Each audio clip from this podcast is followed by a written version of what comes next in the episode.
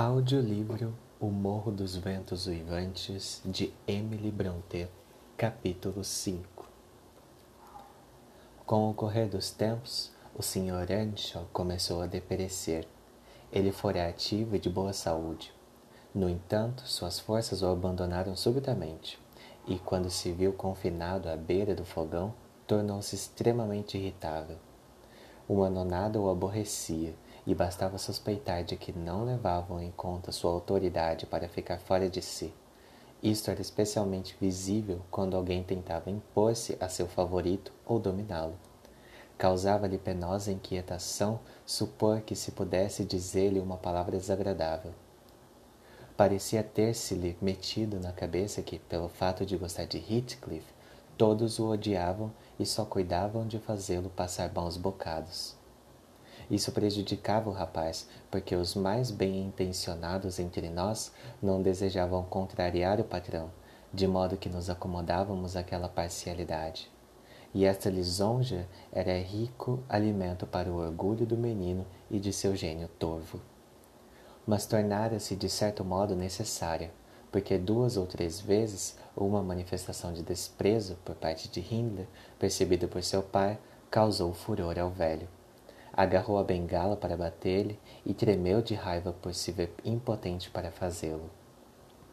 Afinal, nosso pastor, abre parênteses, tínhamos então um pastor que solucionara o modo de viver, ensinando os pequenos Linton e Earnshaw e cultivando ele mesmo seu pedacinho de terra, fecha parênteses. Aconselhou que se mandasse o rapaz para o colégio. O Sr. Earnshaw acedeu, embora a contragosto, porque declarou Hindley não, não presta para nada e nunca chegará a ser coisa alguma. Esperava sinceramente que iríamos ter paz da hora em diante. Era-me penoso pensar que a boa ação praticada pelo patrão lhe fosse causa de contrariedades. Imaginava que sua irritabilidade, como ele mesmo queria que se acreditasse, provinha de suas discórdias de família e não da idade e da doença. Na realidade, como o senhor sabe, era mesmo causada pelo seu organismo em decadência. Teríamos podido, não obstante, continuar a viver sofrivelmente, não fossem duas criaturas, a senhorita Cat e José, o criado. Penso que o senhor o viu por lá.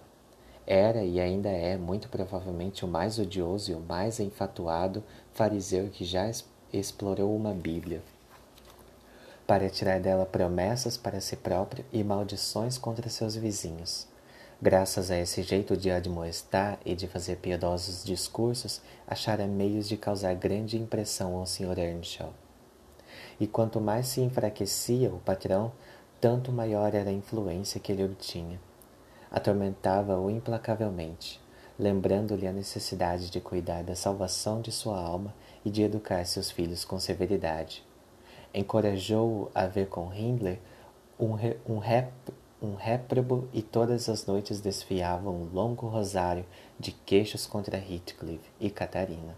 Cuidava sempre de lisonjear a fraqueza de Earnshaw, fazendo carga principalmente contra a menina. Na verdade, ela era diferente. Tinha modos que nunca vi em outras meninas. Fazia a gente perder as estribeiras umas cinquenta vezes e até mais por dia desde a hora em que descia até a em que ia se deitar.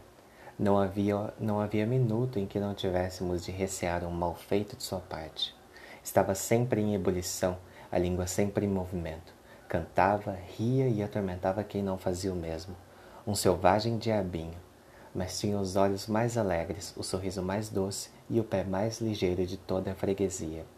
E, afinal de contas, creio que ela não tinha maus intentos, porque quando conseguia fazer a gente chorar seriamente, era raro que não ficasse em nossa companhia e não nos obrigasse a ter calma para consolá-la por sua vez. Era doida pelo Heathcliff. O maior castigo para ela era ver-se separada dele. Entretanto, era quem mais repreensões sofria por causa dele. Nos seus brinquedos, gostava excessivamente de agir como uma doninha de casa. Tinha a mão lesta e comandava seus camaradas. Tentou tratar-me do mesmo modo, mas fiz-lhe ver que não suportaria fazer o que ela mandasse ou submeter-me às suas exigências. Quanto ao Sr. Earnshaw, não queria saber de brinquedos com seus filhos. sempre fora severo e grave para com eles. E Catarina, por seu lado, não compreendia por que seu pai estivesse mais irritado, irritadiço e, e impaciente na sua doença do que quando gozava saúde. Suas frenéticas reprimendas despertavam nela um maldoso prazer em irritá-lo. Nunca se sentia mais satisfeita do que quando todos juntos a repreendíamos e nos desafiava com seu olhar atrevido e impertinente e com suas respostas prontas. Ridicularizava as maldições religiosas de José, enganava-me e fazia justamente aquilo que seu pai mais detestava mostrar como a sua pretensa insolência, que ele acreditava fosse verdadeira, tinha mais poder sobre Heathcliff que a bondade do pai, e que o rapaz obedecia a ela em tudo e só obedecia ao velho quando a obediência quadrava com, com o que ele queria. Depois de ter se portado o pior possível durante o dia, vinha algumas vezes à noite acarinhar o velho para fazer as pazes com ele. Não, Cat, costumava ele dizer, não posso gostar de ti. És pior que teu irmão. Vai rezar, menina, e pedir perdão a Deus. Receio que tua mãe e eu tenhamos de nos lamentar por te haver educado. A princípio, isto fazia-a chorar, mas depois, sendo continuamente repelida, endureceu-se e ria quando eu lhe dizia que devia confessar-se arrependida de suas faltas e pedir perdão. Mas enfim, soou a hora em que as provocações terrenas do Sr. Earnshaw terminaram. Morreu serenamente numa tarde de outubro, em sua cadeira junto do fogo. Forte ventania soprava em redor da casa e rugia na chaminé, fazendo um barulho selvagem de tempestade. Não estava frio, porém. Achávamos-nos achávamos todos reunidos.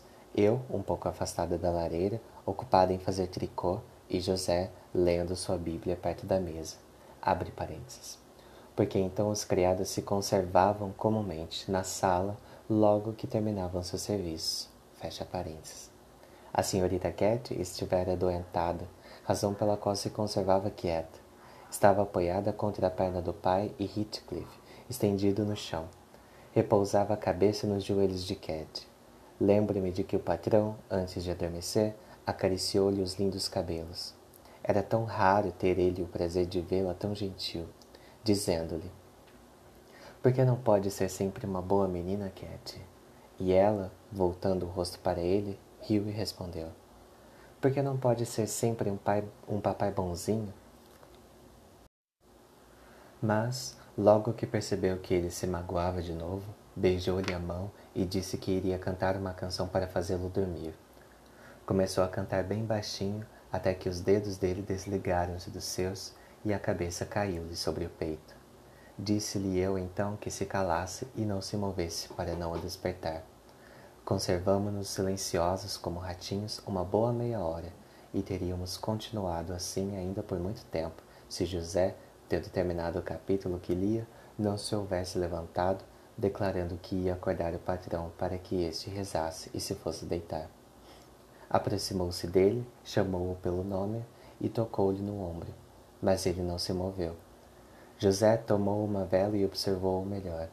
Adivinhei que ia acontecer alguma desgraça ao vê-lo depor a vela e, pegando no braço de cada um dos meninos, sussurrar-lhes que subissem, não fizessem barulho. Podiam rezar sozinhos naquela noite, que ele tinha alguma coisa a fazer. Quero primeiro dar boa noite a papai, replicou Catarina, abraçando-lhe o pescoço antes que pudéssemos deter. A pobre criança percebeu logo o que acontecera e exclamou: Oh, ele morreu! Heathcliff, ele morreu! E ambos lançaram um grito desesperador. Minhas lamentações juntaram-se às deles, altas e dolorosas. Mas José perguntou para que estávamos a dar urros semelhantes. Por causa de um santo que estava no céu. Mandou que eu pusesse minha capa e corresse a Gimmerton à procura do médico e do pastor. Não via que serviços poderiam eles prestar no momento. Contudo, fui, através do vento e da chuva, e trouxe comigo um deles, o médico. O outro disse que viria de manhã, deixando José a explicar o que ocorrera. Corri ao quarto dos meninos. A porta estava entreaberta e vi que ainda não se haviam deitado, embora já passasse da meia-noite. Mas estavam mais calmos e não tive necessidade de consolá-los. Os pobrezinhos consolavam-se mutuamente com palavras que eu não seria capaz de encontrar. Nenhum pastor do mundo jamais pintou o céu tão belo como eles o faziam, na sua inocente tagarelice.